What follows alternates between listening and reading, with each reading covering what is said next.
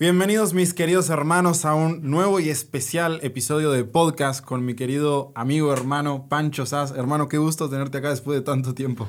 Finalmente se nos hizo. Finalmente se dio. sí, llevábamos meses con este plan, pero... Sí, pero bueno, se tenía que dar como se tenía que dar. Les comento un poco. Para mí, Pancho es una de las personas que más estimo y que más admiro. Es un coach muy reconocido en toda Latinoamérica. Y yo lo bauticé como el maestro Yoda, porque es el entrenador de entrenadores. Y realmente he aprendido muchísimo de él tiene una sabiduría increíble y tiene una capacidad de mover a la gente del lugar muy, muy notable. Entonces, de verdad, te súper recomiendo que le prestes muchísima atención a esta pieza de contenido porque de seguro te va a aportar muchísimo. Hermano, bienvenido. Bienvenido a Monterrey. Muchas gracias, gracias por tenerme aquí y... Eh, gracias por permitirme estar en tu espacio. Yo también siento una admiración muy grande por tu trabajo, por lo que haces, por la cantidad de hombres que ayudas. Eh, en este mundo tan caótico que estamos viviendo. Así que... Está bien complejo y de eso justo es que quería platicar un poquito contigo, ¿no? Hace un rato comentábamos fuera de, cámara que mm, estamos percibiendo como una especie de, guerra o de separación como entre los sexos, ¿no? Como que los hombres están demasiado peleados con las mujeres, las mujeres demasiado peleadas con, con los hombres. Hace un rato dijiste algo que me llamó muchísimo la atención, que dijiste, el problema de las mujeres es que creen que los hombres tienen la culpa. sí. Y el problema de los hombres es que creen que las mujeres tienen la culpa. O sea, estamos en un rollo que está muy cañón. Entonces, ¿Cómo sentís que, por qué sentís que llegamos a este punto? O, cómo estás viendo esta situación de las relaciones entre hombres y mujeres al día de hoy?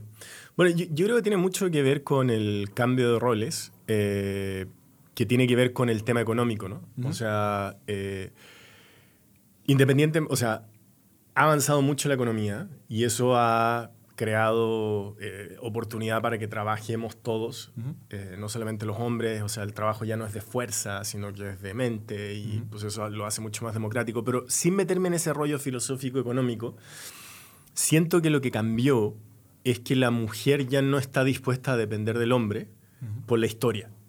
O sea, históricamente la mujer siempre estuvo en una posición de dependencia económica que la hacía ser como eh, inferior o, tener menos poder. Entonces, ocurría mucho, y sigue ocurriendo, que el hombre la preña, la deja con dos, tres hijos y se va con otra a hacer otra familia.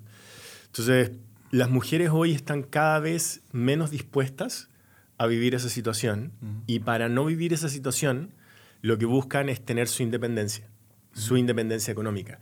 Pero no es solo independencia económica. Y entonces ahí es donde se empieza a confundir todo, ¿no? Porque es esta contradicción que hablábamos, que la mujer quiere ser, todavía busca un hombre poderoso, a un hombre proveedor, a un hombre... Quiere un hombre que sepa lo que quiere. Quiere un hombre que sepa lo que quiere, ya vamos a hablar de eso. Eh, busca muchas cosas en el hombre, pero a la vez busca que el hombre sea alguien evolucionado y que la deje hacer su vida. Entonces, muchas veces buscan cosas contradictorias.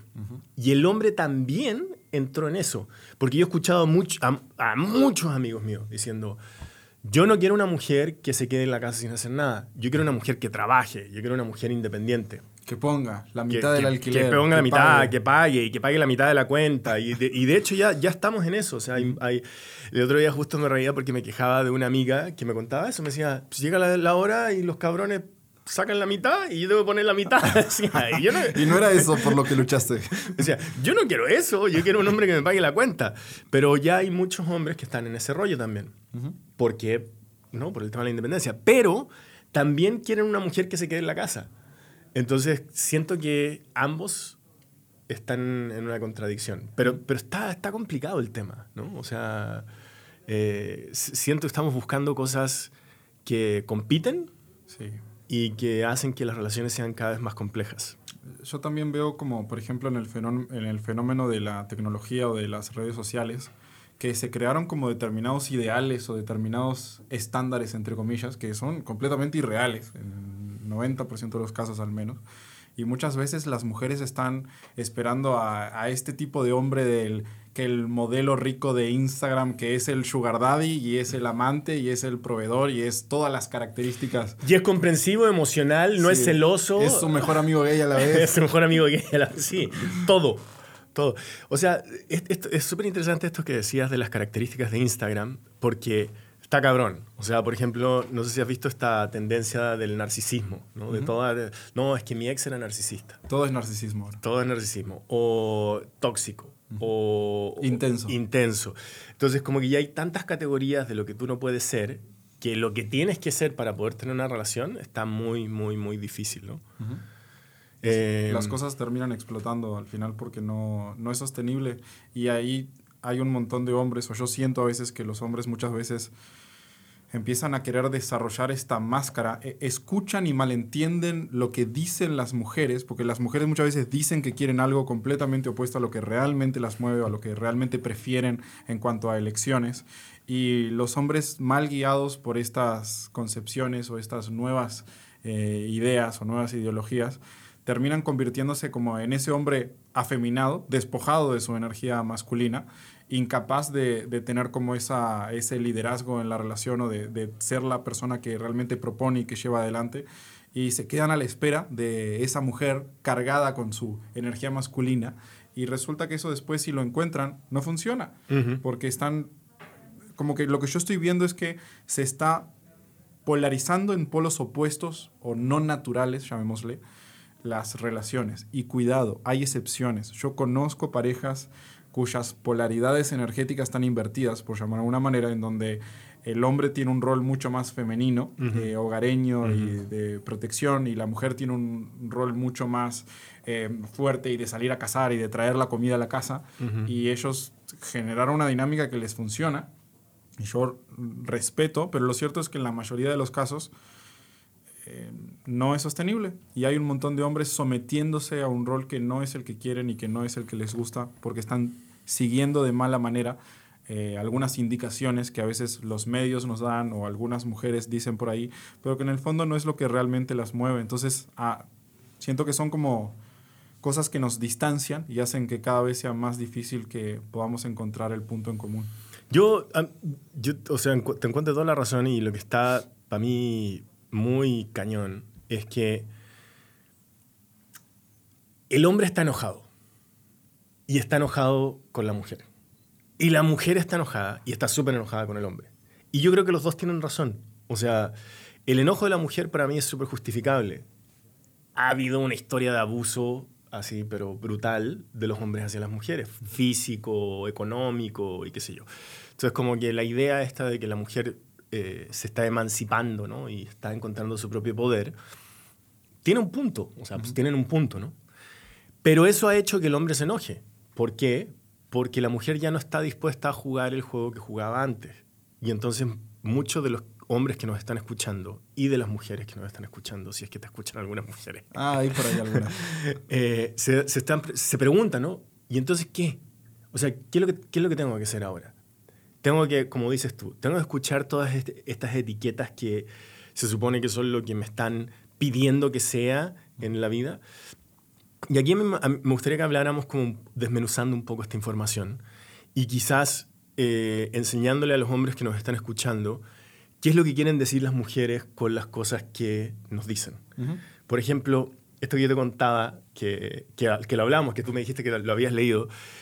Hoy las mujeres se quejan muchísimo de que los hombres no saben lo que quieren. Y yo creo que eso es mentira. ¿No? El hombre sabe lo que quiere. Pero no la quiere a ella. pero no la quiere a ella. Exacto. Y quizás lo que, una de las cosas que deberían aprender los hombres es a ser honesto. Que nos cuesta muchísimo, ¿no? O sea, por el rollo de no, no, no quiero, o un drama emocional. ¿Cómo le voy a decir que no? ¿Cómo, voy a rechazar? Porque probablemente alguna vez le dije a una algo directo y se me volvió loca, o, no, o a lo mejor me enseñaron que yo no podía decir esas cosas, o lo que sea. Pero caemos en esta categoría de que no sabemos lo que queremos porque en vez de decirle a la mujer, oye, ¿sabes qué? No me gustas. En realidad esto no, está funcionando. No quiero estar contigo, no quiero una relación contigo.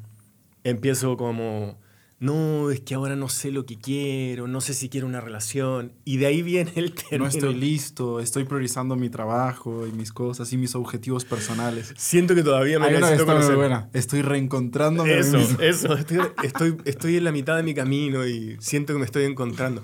Todo eso, que es pura mierda, es la falta que, que estamos teniendo nosotros de, de, de, con un par de huevos decirle, hey, tú no sos una candidata válida para mí por A, B, C, D, F, G, no significa que tú estés mal, no significa que yo sea superior, significa que simplemente... No hay compatibilidad. no hay compatibilidad.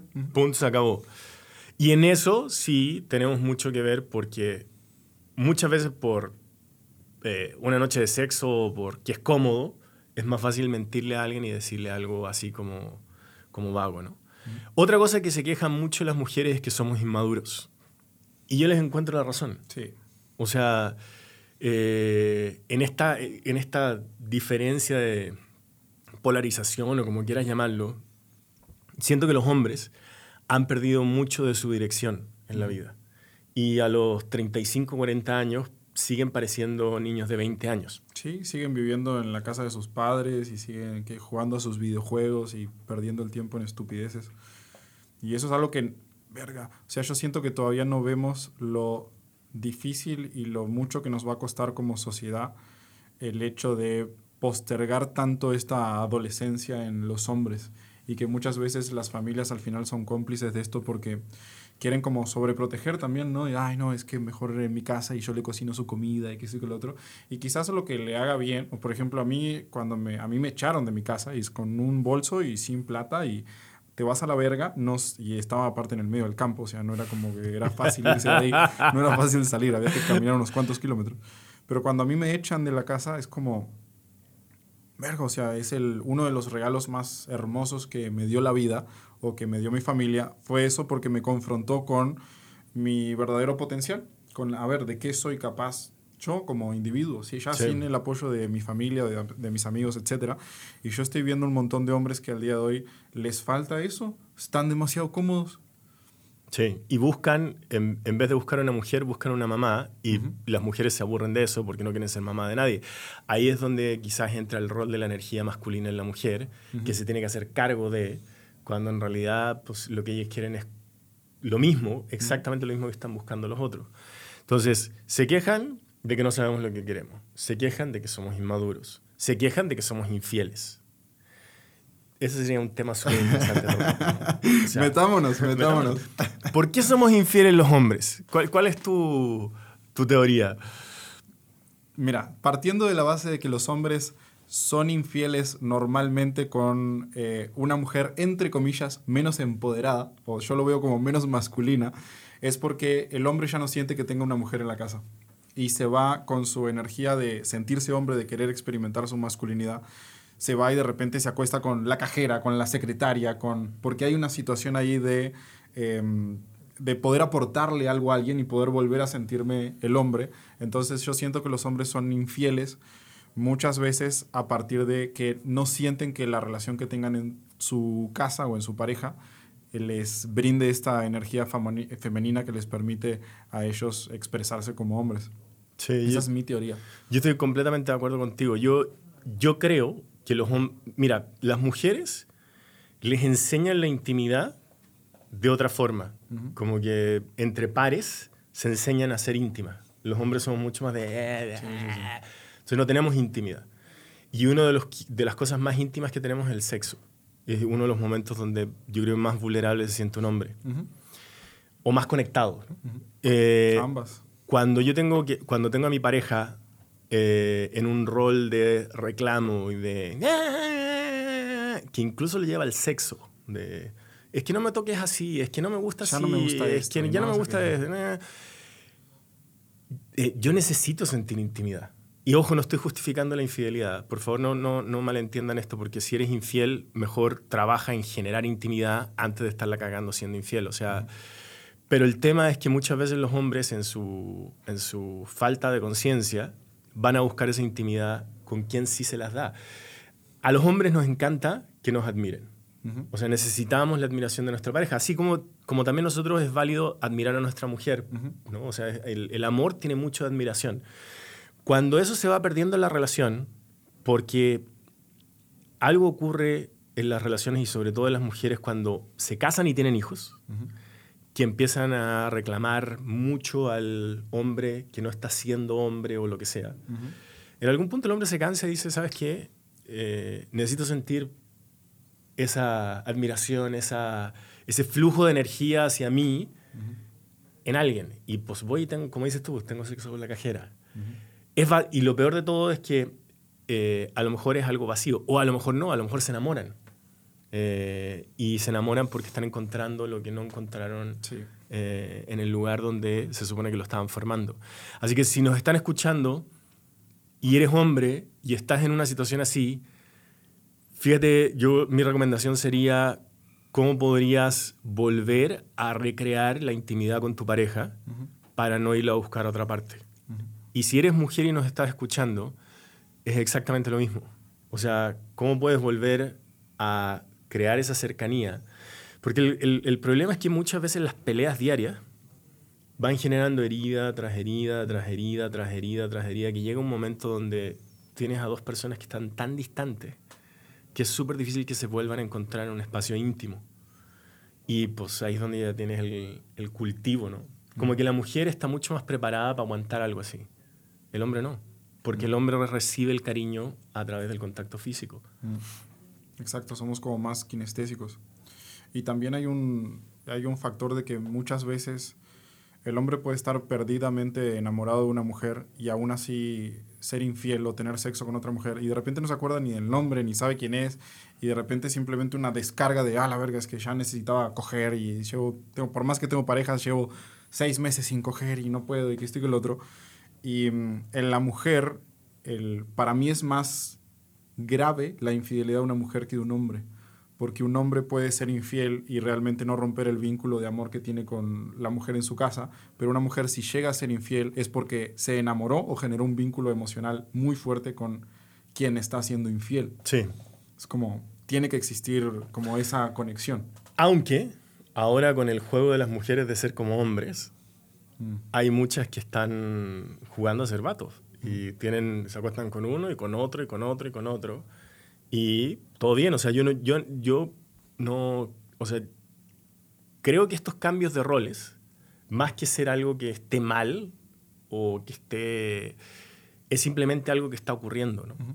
y, y, y, y el llamado para mí es cómo generamos un entendimiento que haga que esto funcione porque sí es, sí es una realidad que las parejas tienen una crisis de roles muy, muy fuerte, ¿no? O sea, hay un reclamo muy fuerte por ambas partes.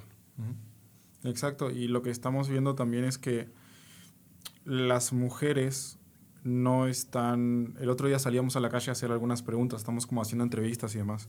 Y una de las preguntas que hacíamos es si las mujeres querían ser madres, y lo cierto es que hay una inmensa mayoría de no mayoría, pero hay una gran cantidad de mujeres al día de hoy que no ven como algo válido el ser madres o el tener hijos.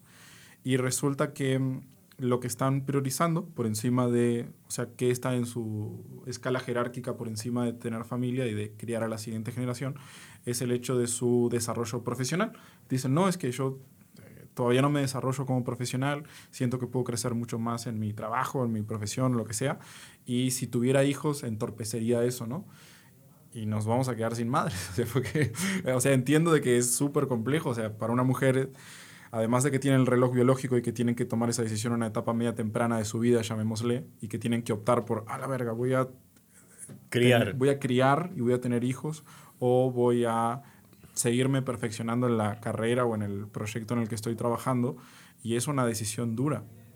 Y mm, siento que ahí, o sea, ojalá que fuera distinto, ojalá que fuese más parejo como sea, pero de vuelta, nosotros podemos describir y hablar de la realidad, pero muchas veces no la podemos cambiar. Y lo cierto es que los niños requieren ser criados por su madre. Y yo siento que es una pésima idea que las personas tengan familia cuando no están dispuestos o dispuestas a brindarles como ese amor y esa crianza, sobre todo en los primeros años, que los seres humanos somos unos inútiles en los primeros años. Bueno, eh, yo, tengo una tía que es doctora en, tiene un doctorado en población y me contaba, hablando de este tema, porque en el, el, pico de población del mundo va a llegar como en el 2050-2060, que creo que vamos a llegar a 9.500 millones. Pero de ahí empieza a decrecer aceleradamente. Y vamos a perder miles de millones de personas en el mundo de acuerdo a cómo van eh, creciendo la tasa de, de natalidad versus, la tasa mortalidad. Versus mortalidad. Y hay países donde ya está, ese fenómeno ya lleva 20 años, ¿no? Como Uruguay. Los países, Uruguay. en Uruguay muere mucha más gente de la que nace. los países nórdicos. Bueno, los países nórdicos encontraron una manera de, de, solucionarlo. Y ahí la llevan. Y es que igualaron la maternidad. O sea, yo sé, o sea, va contra todo lo...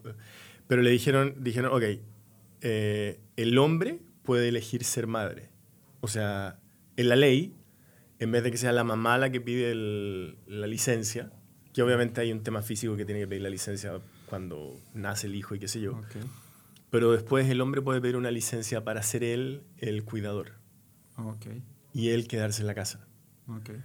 Y con eso lograron frenar la tasa de caída. No han logrado levantarla, pero ya por lo menos se, se, frenó un poco la, la, caída en la tasa de natalidad.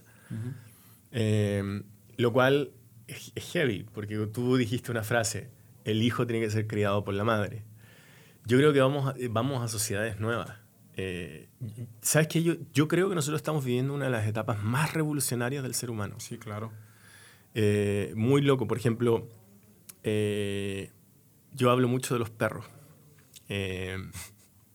pero es una realidad. O sea, el, el perro tiene una función muy importante en los afectos hoy día de los seres humanos, porque mucha gente prefiere un perro que un hombre, ¿no? que un ser humano. Em, a lo que voy con esto es que yo creo que los perros, por ejemplo, nosotros en esta conversación no estamos hablando de animales, ¿no es cierto? Pero yo creo que en cinco años más, cuando analicemos la familia, o en diez años más, cuando analicemos la familia, van a haber familias con perros. O sea, que el perro sea un integrante. Sea un integrante de la familia y que es un reemplazo de la, del hijo. Mm. Hay muchas parejas que no van a tener hijos, van a tener perros. Y eh, está como medio crazy lo que estoy diciendo, ¿no? Pero no sé si se entiende el punto. No, sí, yo ya lo estoy viendo.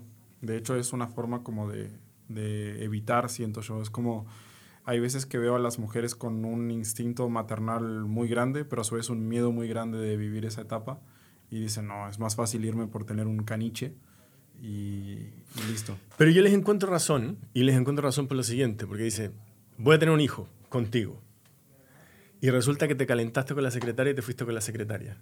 Y yo me dediqué a criar en la etapa más productiva de mi vida, y tú te fuiste y no te hiciste cargo del, del niño. Y yo me tuve que hacer cargo del niño y sin haber aprovechado mi carrera. Ese tema, el hombre todavía no lo ha resuelto porque no ha resuelto su integridad como padre.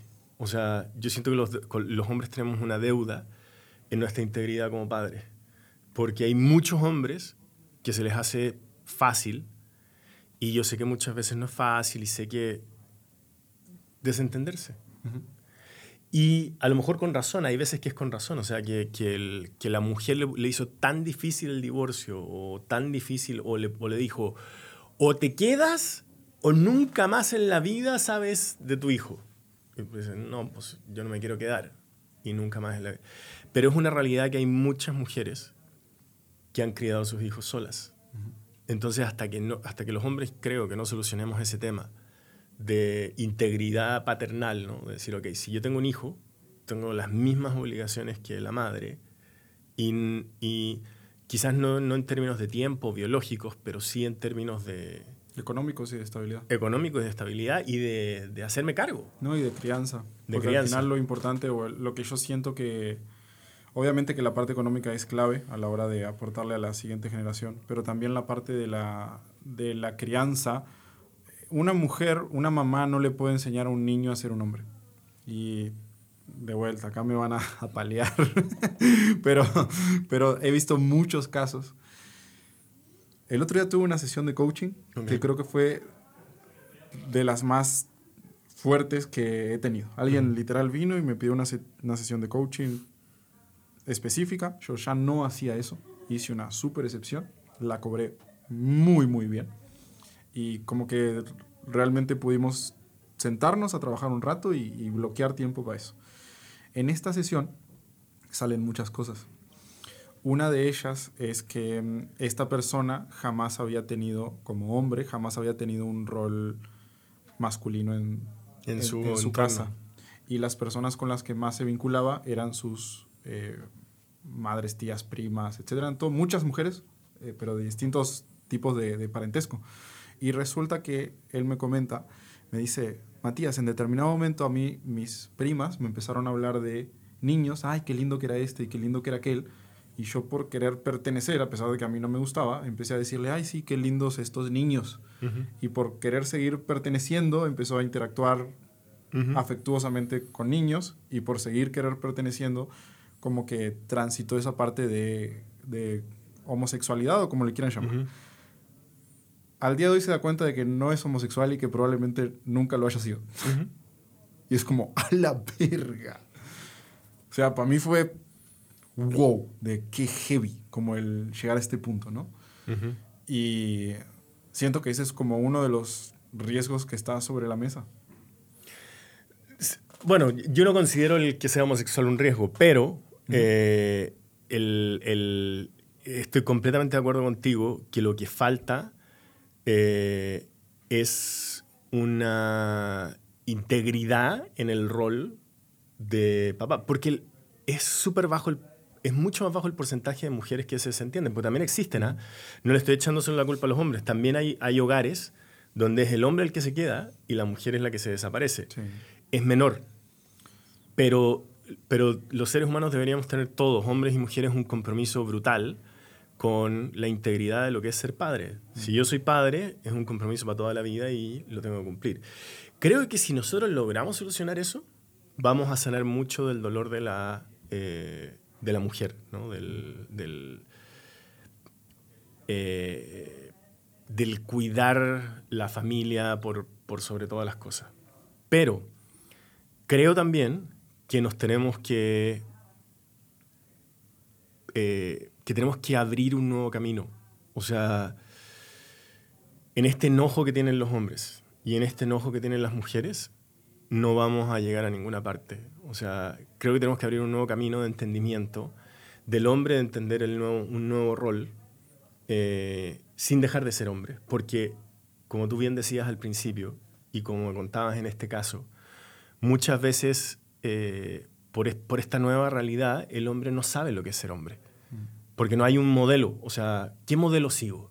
El de mi abuelo que le pegaba a mi, a mi abuela y se iba con, con putas o lo que sea o el de mi papá que se desapareció y es un borracho, o el de un hombre buena onda, simpático, así como todo, O sea, ¿qué rol sigo? No, no, hay, no hay como un rol de, güey, esto es lo que es ser hombre. Hoy, en el año 2023, esto es lo que es ser hombre. Yo, yo siento que ese camino no está trazado y por eso siento que tu trabajo es tan, eh, tan importante. Porque hay, creo que hay muy pocas voces hablando de lo que es el rol masculino eh, sin tocar mano al rol antiguo, ¿no? al rol eh, que ya no existe.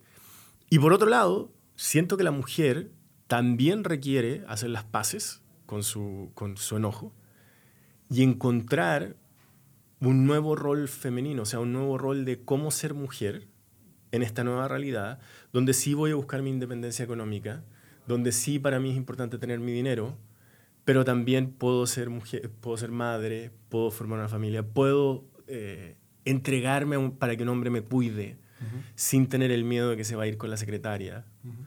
O sea, siento que em, tenemos una oportunidad muy bonita, pero de mucha conciencia y responsabilidad para sanar una historia que ha sido bien, eh, bien traumática para muchas parejas durante mucho tiempo. O sea, siento que estamos como pagando la cuenta de, de, todos nuestros ancestros, ¿no? Reparando. Bueno, espero que estemos reparando. espero, No, pero sí, o sea, yo lo veo en, en, el día a día, o sea, las personas están cada vez más confundidas. Nosotros tratamos de, de cierta forma darle algunas directrices a los hombres o, o, demostrarles algunas cosas que no van a funcionar, que muchas veces se dicen muy llanamente, ¿no? De, ah, es que el hombre tiene que vulnerabilizarse y tiene que aprender a conectar con sus emociones y que esto y que el otro, y resulta que cuando hace eso frente a una mujer, la mujer lo invalida completamente. Y se burla de Se burla de él, se ríe en su puta cara y va y se coge al fuckboy al lado. Entonces, como que... Pero que nadie te escuche decir eso, por favor. ya me han linchado más de una vez. Entonces, ¿qué le hace una mancha más al tigre? Sí, no, te entiendo. Por eso, o sea, yo considero que, el, o sea, el, el, que, que, tú seas una voz que guíe el camino de, lo, de la masculinidad en esta nueva realidad, creo que es súper importante. Y, y, y, creo que, o sea, hacia donde vamos va a ser muy bonito. Eh, pero como bien decías, ¿no? O sea, hay que ir soltando todas las mochilas de lo que ha sido, de, lo, de, de, las caracterizaciones que tenemos de que las mujeres son unas interesadas, de que los hombres son unos infieles. Sí, es que siempre que vas a hablar con una mujer como por primera vez, o al menos yo lo siento, es como que de entrada cargas con esa mochila, ah, no, es que los hombres son unos hijos de puta y valen verga y te van a cambiar a la primera de cambio. Es como, a ver, yo no tengo culpa de tus pasadas relaciones tóxicas, ni soy eso, ni vengo acá a repetir tu puto patrón. Entonces, soy una cosa distinta y si estás dispuesto a, dispuesta a conocerme y, ver como lo que puedes llegar a ver, genial, y si no también. Pero yo honestamente cuando noto al día de hoy me he pasado a un punto de brutal honestidad. Siento que las, antes, cuando los hombres hablaban con las mujeres, mentían mucho y engañaban mucho. Y mm, es como que el hombre miente con la boca y la mujer miente con el maquillaje, y miente con la ropa, y miente con un montón de cosas. Entonces yo estoy como en este camino de que es que es así. que es así. Con, la, foto con el ángulo así de Instagram. Sí, claro, exacto. Es como de, de arriba. Entonces, en este camino en donde me ha animado a ser brutalmente honesto con las mujeres y poner los puntos sobre las IES, siento que ellas de repente hay una tasa de rechazo más alta, porque hay muchas mujeres que se asustan, pero lo cierto es que las mujeres que entran a jugar este juego y saben quién soy de entrada, y a partir de ahí vemos si se puede armar algo o no, pero en ningún momento nadie me va a poder venir a decir de que o se sintió engañada o le generé expectativas que no eran o algo por el estilo, porque la idea es como ser súper claro y, honesto. Que antes los hombres siento yo que tenían el miedo verga, es que la voy a hacer sentir mal, le voy a hacer daño. Y lo cierto es que daño le estás haciendo al no ser 100% claro con las mujeres. Y las mujeres también hacen mucho daño al al evitar decir lo que verdaderamente sienten muchas veces por, por, los hombres y intentar hacerse las fuertes y las independientes y que este que el otro, y eso las aleja de, lo que realmente quisieran vivir. Te digo una cosa, las mujeres muchas veces juegan el mismo juego pretendiendo que no lo juegan. O sea, mm. se quejan de que los hombres no son lo suficientemente claros, pero cuando ellas tienen un fuck, un fuck body que no quieren nada con él, sino que solamente lo quieren usar para coger cuando no tienen nada de más, les dicen exactamente lo mismo. No, es que ahora yo estoy en un proceso personal, no quiero estar... O sea, de lo mismito que se quejan. Entonces, eh, eh, siento que nos falta honestidad por ambos lados y, decir las cosas como son. Estar dispuesto a pagar el precio de que no todo el mundo te quiera en su espacio y en su vida. Y para mí eso está bien. De hecho, esto hasta yo lo he hecho con mis amistades. Cada vez tengo menos amigos, pero cada vez son de mayor calidad. Es una muy buena señal pero es como que trato de espantar a la gente rápido. Es como, a ver, mira, esto es, así está el pedo, esto es todo lo que es Matías, esto es todo lo que hay, esto es todo el cagadero que hay, esto es el caos y este es el orden y esto es lo que de repente te puede aportar y, y estas son mis heridas y, y siento que a partir de ahí las personas pueden elegir o al menos yo trato de darles esa posibilidad como de elección, pero sabiendo al 100% qué es lo que hay. Lo mismo cuando vamos a entrenar a alguien y cuando vamos a, a ser mentor de, de, alguien o alguien entra a nuestra mentoría, lo que verga sea, somos súper transparentes, súper honestos de qué es lo que hacemos, cómo lo hacemos, hasta dónde vamos, hasta dónde no vamos, qué es lo que no vamos a enseñar, con qué cosas estamos en contra. Es, eh, vos ya lo hemos hablado alguna vez en el pasado, de que justo el nicho en el cual yo estoy se presta para mucha mierda. Y eh, uno tiene que tener, o al menos yo trato de velar por la integridad y por la ética de trabajo y de no hacer estupideces.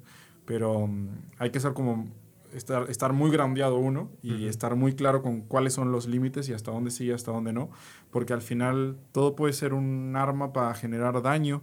Entonces la idea es encontrar la manera de que eh, todas las herramientas se utilicen para el bien y puedan generar experiencias interesantes y constructivas entre las personas, entendiendo que hay mucha gente que no está para esa y está para otra. Y hay gente que vino a generar daño.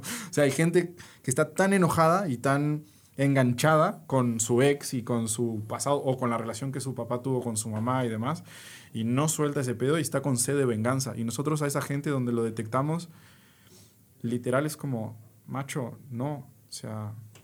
Este es tu espacio. Ajá, exacto. Y a veces me da un poco de cosa en el sentido de, verga, es que, o sea, sí quiero ayudarlo, pero este ser humano no quiere ser ayudado o no quiere ser ayudado de la forma en la cual eh, yo puedo ayudarlo. Sí, te, entiendo. Es que lo que pasa es que el, el, trabajo real que estás haciendo, que es el trabajo de hacer que el hombre sea hombre y que deje de ser niño, eh, creo que es un trabajo muy importante para poder eh, caminar este nuevo camino. Así que te felicito por eso. en eso andamos, hermano. Pues muchas gracias por la filosofada. Creo que, creo que hemos aportado bastante valor y por lo menos una, un matiz distinto para, para ver las cosas, sobre todo cargado del punto de, de, la responsabilidad, de que tanto hombres nos tenemos que hacer responsable de nuestro cagadero y nos toca pagar los platos rotos de generaciones pasadas y sí, y así es, y las mujeres también se tienen que hacer cargo de su cagadero para que podamos volver a encontrar ese punto de unión. Siento que todo este movimiento que deberíamos crear es de unión, no de separación, y la gran mayoría del contenido que vemos allá afuera eh, son ideologías radicales que lo que buscan es polarizar y separar, y para mí eso es una pésima idea como sociedad. Entonces. Sí, ¿eres Team Shakira o eres Team Piqué? Ajá, ajá. No, güey, no soy Team nadie. Hace unos meses estaban casados y tienen dos hijos. Sí. Mejor pensemos en los niños, ¿no? Exacto, exacto. Pero bueno, hermano, muchísimas gracias por acompañarnos. Comentanos un poquito tus redes o dónde te puede buscar la gente. Tenés un podcast que a mí personalmente me encanta, se llama Estamos Todos Rotos, ya les paso la publicidad ahí en Spotify. Está increíble ese podcast. Ah, muchas gracias. Y mm, no sé en qué otros lugares te podemos encontrar. En Instagram, en arroba FSZASZ, si bien facilito, FSAS. y en eh, Facebook, Francisco Sas. Okay. Y en TikTok también, FSAS. Excelente, mi hermano. Muchas gracias. Y hay que echarnos otro podcast un día de estos, seguramente. Aquí yo puestísimo. Let's go. Gracias.